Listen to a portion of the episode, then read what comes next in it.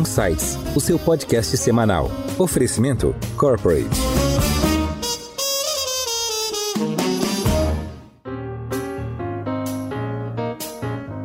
Olá, bem-vindos a mais um episódio do Insights, o seu podcast semanal com ideias que provocam um novo jeito de pensar.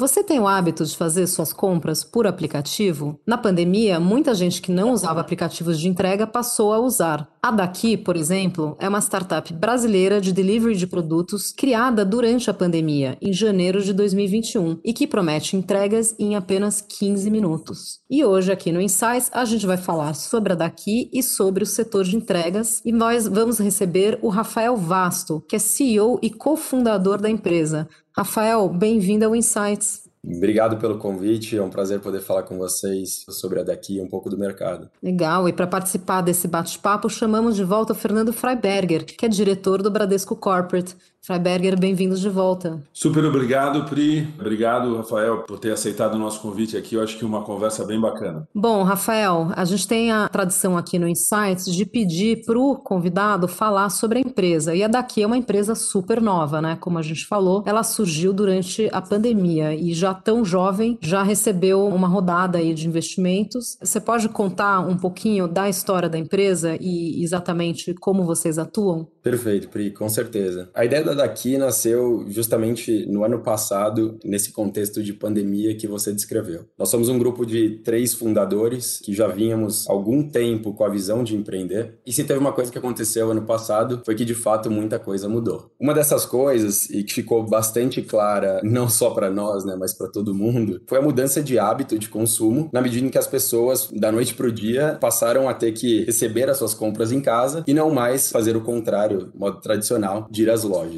Só pelo tamanho do varejo e pela velocidade dessa mudança, isso já demonstrava uma grande oportunidade de inovação, mas uma coisa que para a gente ficou igualmente evidente é que o mercado não estava 100% preparado para atender essa demanda. E que muitas vezes a experiência de consumo online deixava a desejar, especialmente em compras de supermercado. Isso não só porque o volume cresceu muito, mas porque muitos modelos ainda estavam ou estão em evolução e pelo fato de que o e-commerce demanda uma dinâmica e uma infraestrutura logística bastante diferentes. Em Foco.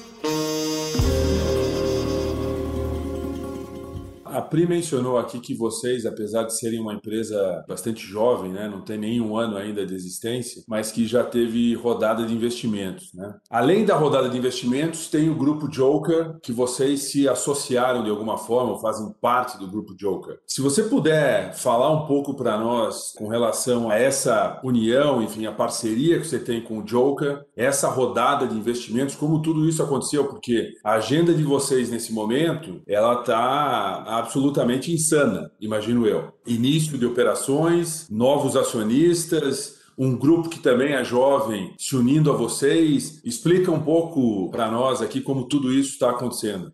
Sem dúvida, Fernando. Como você disse, acho que as coisas estão acontecendo muito rápido, né? Só recapitulando, a gente começou o um negócio em janeiro desse ano, em São Paulo, né, no bairro de Pinheiros, e desde então a gente está em plena expansão. Não só isso, a gente fez alguns movimentos extremamente rápidos, digamos, como foi essa união com a Joker, que a gente considera uma coisa muito bacana que aconteceu para nós, né? O que, que a gente viu nessa união? Foi justamente uma oportunidade de compartilhar aprendizados, de nos fortalecermos juntos financeiramente e de atacar, por que não, mercados relevantes de forma muito rápida, né? Então, mais do que aquela visão sequencial de abrir um lugar depois outro, a gente viu nessa união a oportunidade de ir para mercados relevantes desde o dia zero. E foi justamente para isso que a gente levantou junto um Series A.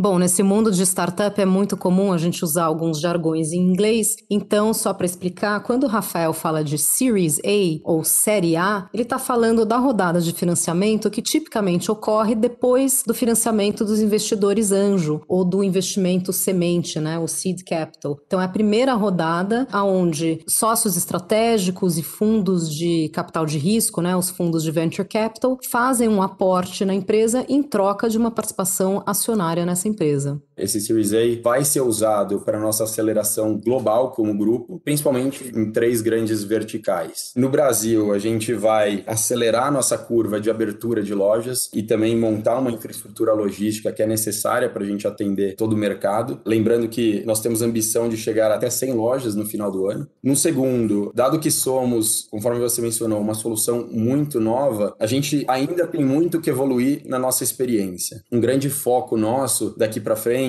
é continuar evoluindo a experiência do cliente, melhorar a nossa oferta de produtos, melhorar a nossa tecnologia para ser cada vez mais uma referência de experiência.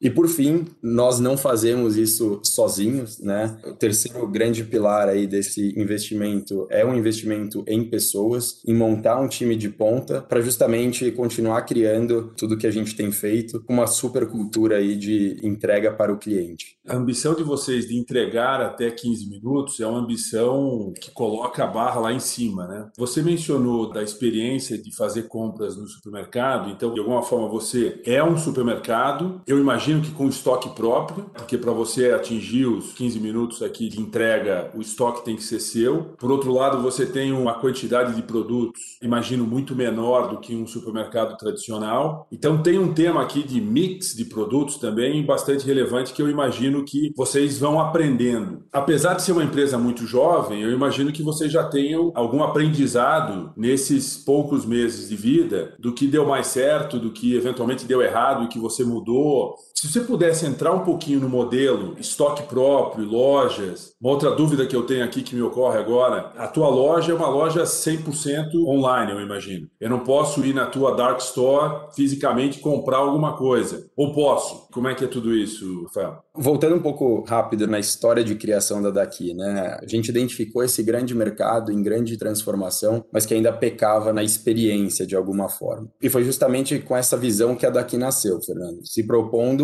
a reinventar o varejo e elevar a barra de experiência, digamos, no delivery. Mas o que era importante para isso? E que você também mencionou. O que era importante para isso era que a gente precisava, na nossa visão, ajustar um pouco o modelo de negócio e o modelo logístico para que isso acontecesse. É muito difícil eu querer garantir uma velocidade, querer garantir uma experiência superior se eu não tenho o controle dessa experiência na nossa mão. E foi justamente isso que nos incentivou a fazer um modelo de negócios verticalizado no qual a gente tivesse todas as pontas sob o nosso controle. Então, hoje o modelo essencialmente ele é bastante simples. A gente tem uma série de dark stores ou centros de distribuição urbanos pequenos espalhados pela cidade e a gente tem nesses centros urbanos o nosso estoque de produtos que é atualizado em tempo real. Na medida em que alguém faz um pedido, a gente faz um picking extremamente otimizado, né, seleção de produtos extremamente otimizado, já dispara para um biker nosso, né, uma pessoa que faz todas as entregas em bicicletas, que vai entregar isso num raio extremamente otimizado. Então é um modelo que é 100% pensado para o online, não tem tráfego de clientes e mais do que isso, todas as etapas são pensadas em eficiência, rapidez e assertividade. Só te dando um exemplo aqui, quando chega um pedido de determinado produto, eu já sei exatamente onde ele está posicionado na minha loja. Isso garante velocidade, isso garante assertividade. Um ponto importante que você mencionou é em relação ao tamanho do sortimento. É um tema super relevante, né? Nós hoje trabalhamos com aproximadamente mil SKUs, né? Ou mil produtos únicos, e a gente entende que isso é extremamente relevante para o cliente, né? Na medida em que a navegação no aplicativo ela é muito facilitada, porque as coisas ficam mais organizadas, a tua escolha de produtos ela fica bem mais óbvia, digamos, mas ao mesmo tempo, esse é um tema importante sob a perspectiva de operações, porque eu tenho centros de distribuição reduzidos e não tenho a possibilidade ou espaço físico de ter, por exemplo, 10 mil SKUs, assim como um mercado offline tem, por exemplo. Então, é uma ordem de grandeza superior ao sortimento de um mercado. O que não quer dizer que a gente, como solução, não cubra aí as grandes principais necessidades, né? Hoje nós temos mais de 16 categorias no aplicativo, que vai desde hortifruti fresco até uma bebida gelada digamos. E aí, no caso do hortifruti, como é que vocês fazem com a perecibilidade, por exemplo? Hoje, nós recebemos produtos quase que diariamente, Priscila. Dado que a gente tem essa restrição de espaço, a gente precisa também que o nosso inventário, os nossos produtos, rodem de forma muito rápida. E isso é especialmente relevante no caso de produtos frescos. Então, a gente tem ótimos parceiros aí já que fomos desenvolvendo e descobrindo ao longo do tempo. E hoje a gente tem entregas diárias de produtos frescos. Isso não vale só para hortifruti, mas vale para alguns outros itens aí que tem um shelf life, né, uma validade um pouco menor. Em alta. Você comentou no início que vocês começaram atuando no bairro de Pinheiros, aqui em São Paulo, né? Vocês estão presentes também no Rio de Janeiro, né? Então, onde vocês estão atuando hoje, né? Qual é a cobertura de entrega de vocês hoje? E onde vocês almejam chegar agora, após essa rodada de investimento? Então, o nosso teste foi em Pinheiros, realmente uma praça teste, onde os testes foram muito bons. E logo a gente identificou mercados similares, principalmente na zona sul aqui de São Paulo, para expansão. Hoje nós temos mais de 15 centros de distribuição entre São Paulo e Rio de Janeiro. Em São Paulo, a gente já cobre praticamente toda a zona sul-oeste da cidade. Nós estamos abrindo agora centro, Santa Cecília, zona norte. O processo de expansão está tão rápido que toda semana a gente tem abertura cobertura de loja, para não dizer todo dia. Então é uma área de cobertura que está variando bastante. E no Rio de Janeiro, a gente começou ali pela região do Arpoador e Ipanema, mas logo agora, esse mês, a gente já está expandindo também para o resto da Zona Sul, Leblon, Copacabana, Botafogo e assim por diante, né? E as entregas são feitas em bicicletas, é isso? Perfeito. Hoje todas as nossas entregas são feitas em bicicletas. A gente entende que, além de ser um modal sustentável, é um modal que faz bastante sentido para o nosso modelo, né? Dado que a gente faz entregas em raios reduzidos e que você consegue imprimir uma eficiência não muito inferior, por exemplo, a motos, né? Então a gente acredita muito no modal e não só isso, nós temos usado também bicicletas elétricas, né? Tem algumas regiões o tema de aclives e declives são relevantes em São Paulo, especialmente. E daí hoje a gente já tem um mix de bicicletas normais, né, e bicicletas elétricas para conseguir cobrir com esse modal. Os bikers, eles são funcionários da daqui ou os bikers, eles são independentes e vinculados a você? Que para você ter a bicicleta elétrica, você fornece a bicicleta para o teu biker ou como é que funciona isso? Hoje nós fornecemos a maior parte das bicicletas, sim, Fernando. Os bikers que trabalham conosco, eles são parceiros dedicados que no momento da operação estão ali conosco à espera de um pedido, né? Então, é diferente daquele modelo de nuvem que você tem os bikers ou entregadores no geral rodando a cidade à espera de tocar um pedido em algum lugar aleatório, talvez, né? No nosso modelo, nós temos toda uma infraestrutura, que é basicamente a nossa loja, nosso centro de distribuição. Tem uma infraestrutura infraestrutura de apoio, de descanso, água, carregador de celular e basicamente os nossos bikers parceiros ficam ali conosco. Eu estava lendo que a Joker ela está expandindo um pouco os produtos que ela entrega. Então não só apenas itens de supermercado, mas expandindo para vestuário, por exemplo. Isso vocês estão considerando também uma possibilidade ou vocês imaginam primeiro focar apenas nos itens de supermercado, alimentação, fazer a expansão, o crescimento do negócio e aí depois olhar eventualmente outras oportunidades?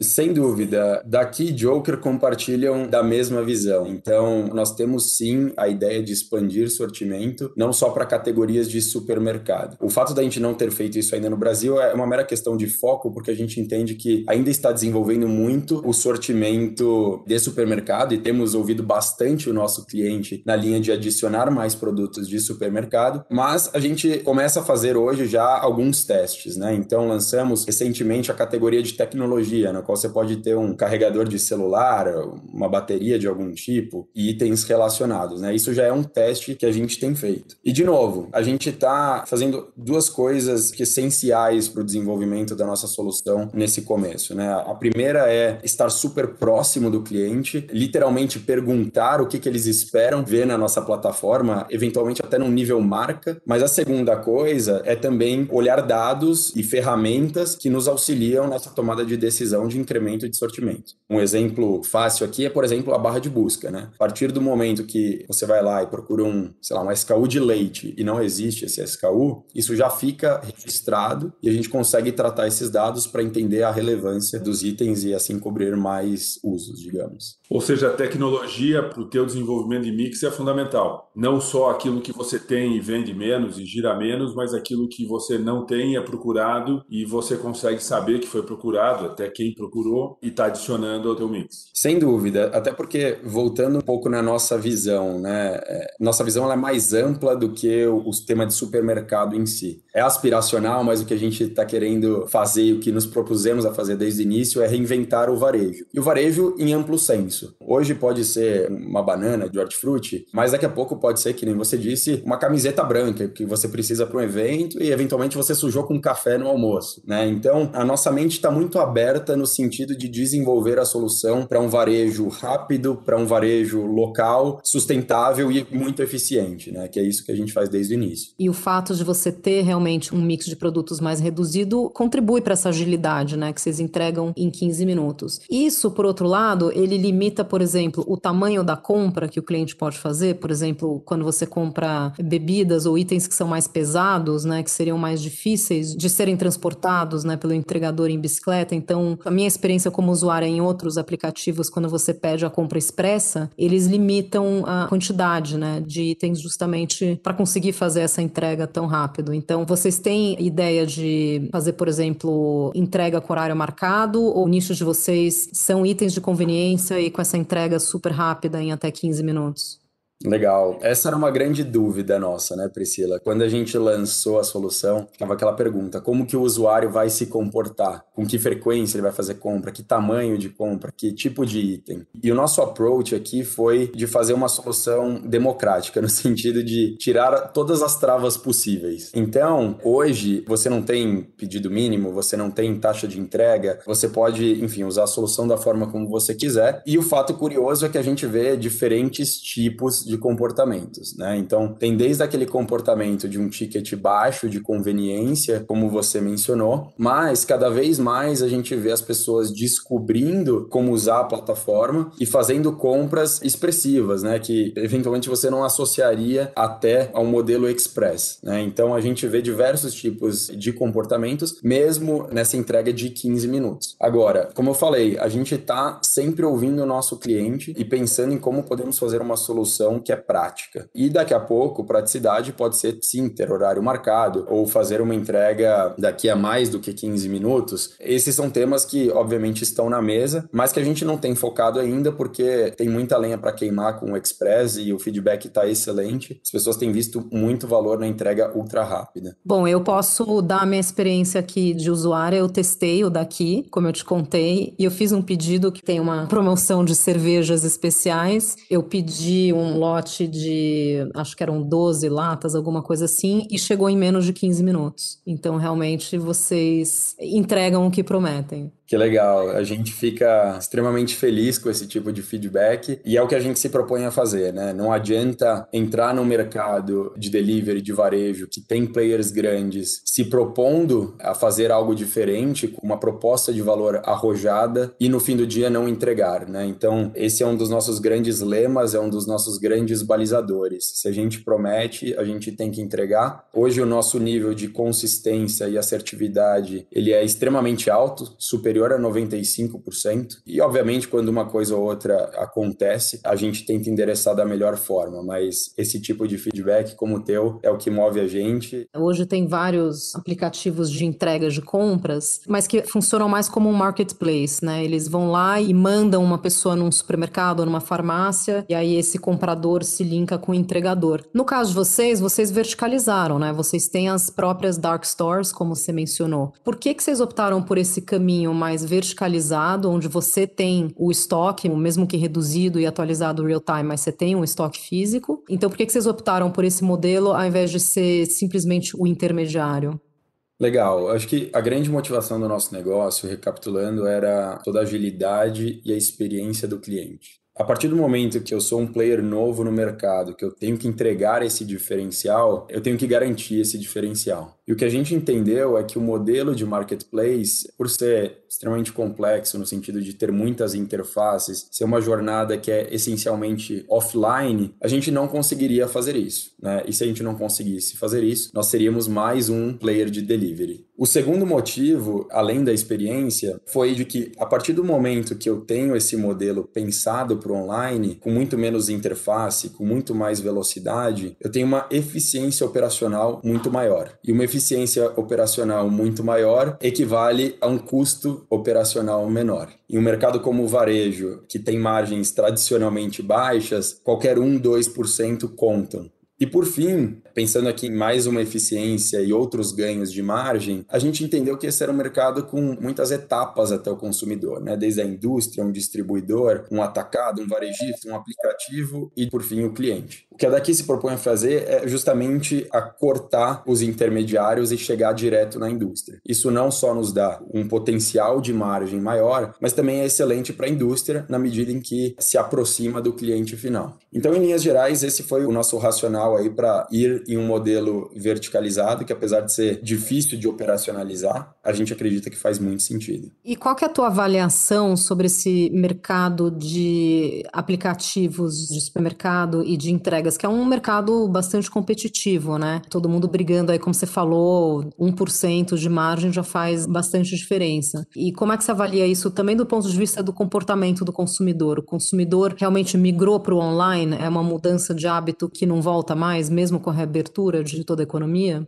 Sem dúvida. Eu acredito que esse é realmente um hábito que veio para ficar. Se você olhar a penetração do e-commerce em bens de consumo mais básico, digamos, você vai notar que a penetração hoje é de aproximadamente 3%. E olha que esse número dobrou né, na pandemia. Antes, pré-pandemia, estava por volta de 1, 1,5%. Só que esses 3%, ele é muito mais baixo do que a penetração de categorias similares no mundo, mas também é mais baixo do que a penetração de outras categorias no Brasil mesmo. Então, eu acredito que esse mundo de groceries, delivery, realmente veio para ficar e essa penetração vai aumentar cada vez mais. Se você olhar agora pela perspectiva do cliente, acho que é muito fácil de entender que também é uma experiência bastante cômoda, né? E que não só isso, se conecta muito com a realidade moderna de vidas mais mais corridas, de uma vontade por mais espontaneidade e menos planejamento. Né? Então, realmente, na minha visão, é um hábito que veio para ficar. E não só isso, você tem soluções que, assim como a daqui, estão se desenvolvendo cada vez mais e entregando uma experiência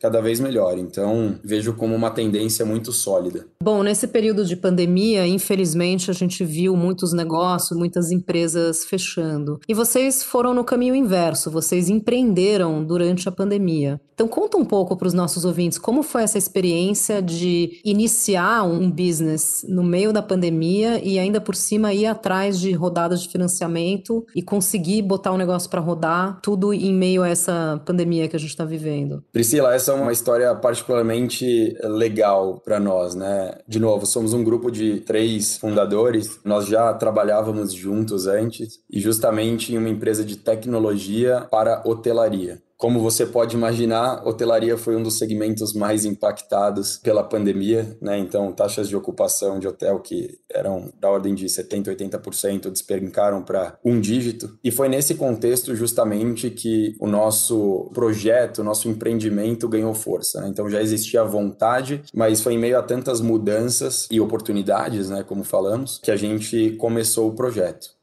a tendência estava muito clara quando a gente viu isso, né? Mercado crescendo, indo para online, com gap de experiência, tudo que já falamos. Mas a gente não via ninguém se posicionando. Então, acho que um dos grandes méritos aí que nós tivemos foi, em meio a tanta incerteza no ano passado, foi botar de pé a ideia, desenhar, fazer um business plan, falar com investidores, falar com o mercado e, de fato, desenhar em conjunto aí uma solução em que todos acreditassem. Não só isso, nós tivemos uma força muito legal ao observar o mundo. Europa, Estados Unidos já tinham iniciado esse movimento na linha de entregas rápidas, verticalizadas e eficientes. Então, quando a gente juntou tudo isso numa panela, digamos, o projeto fez muito sentido e saiu do papel. Mas, de novo, com pessoas que, além de nós três, acreditaram no projeto desde o início, e isso é fundamental, né? Porque estamos falando de um mercado grande, um mercado que, para você competir, você precisa de parceiros, você precisa de caixa e mais do que caixa, você precisa de gente pensando junto.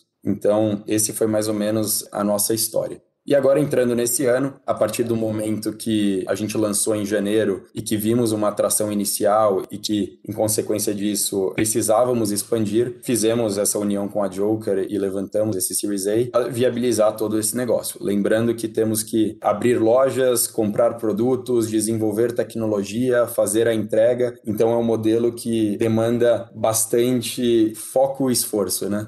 Rafael, super interessante essa história. Só por curiosidade aqui, quanto tempo durou a empresa de tecnologia para hotéis? Essa empresa se chamava Oyo Rooms, uma empresa indiana, veio para o Brasil em 2019 e ficou no Brasil um ano e meio, praticamente dois, até o final de 2020. Foi basicamente isso, Fernando. Muito bacana, Rafael. Uma coisa que sempre me impressiona na cabeça do empreendedor é como é que ele muda para ou salvar o seu negócio ou começar um novo negócio. Seria bacana se você pudesse compartilhar aqui conosco como aconteceu esse luto pelo negócio que estava morrendo e essa nova ideia que você propõe soluções para problemas dos clientes ou aumentar o valor daquele serviço que é prestado, né, entregas ultra rápidas competindo com gigantes dessa indústria, inclusive. Como é que isso aconteceu? Como é que você desapegou lá do teu antigo negócio que estava brutalmente impactado pela pandemia e vocês geraram essa ideia para começar um novo negócio?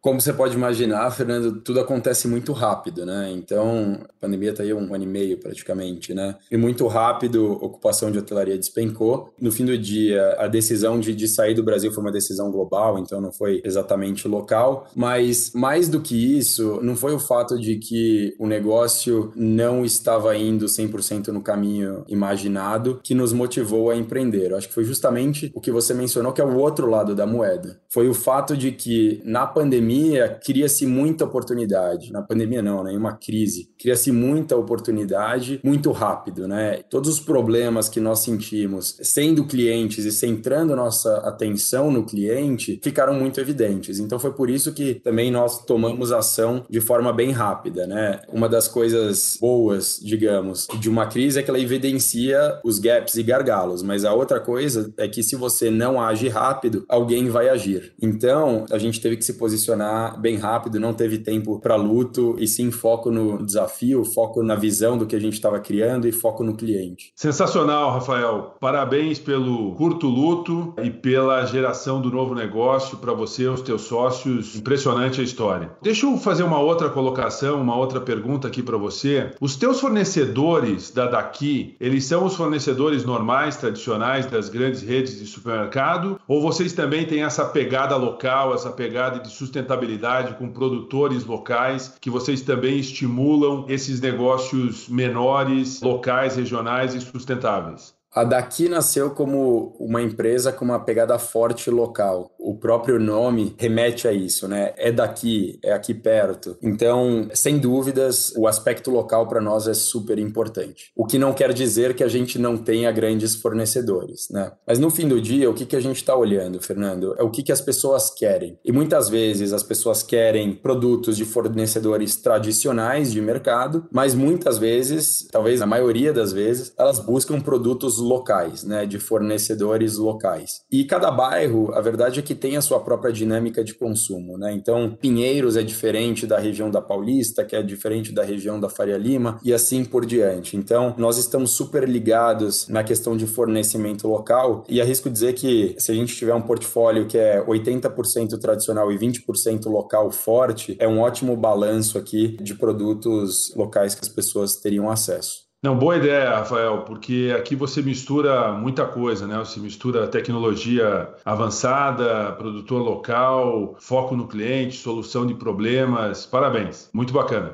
É isso. Cada bairro tem uma dinâmica muito particular, né? Se você parar para pensar, desde o pãozinho que você come, eventualmente o açougue que você vai, o próprio mercado, né? Então, nosso objetivo no fim do dia é ter a melhor solução possível para o cliente Fernando que mora em um determinado bairro, né? Fazer uma solução local, mas extremamente personalizada também. Seu guia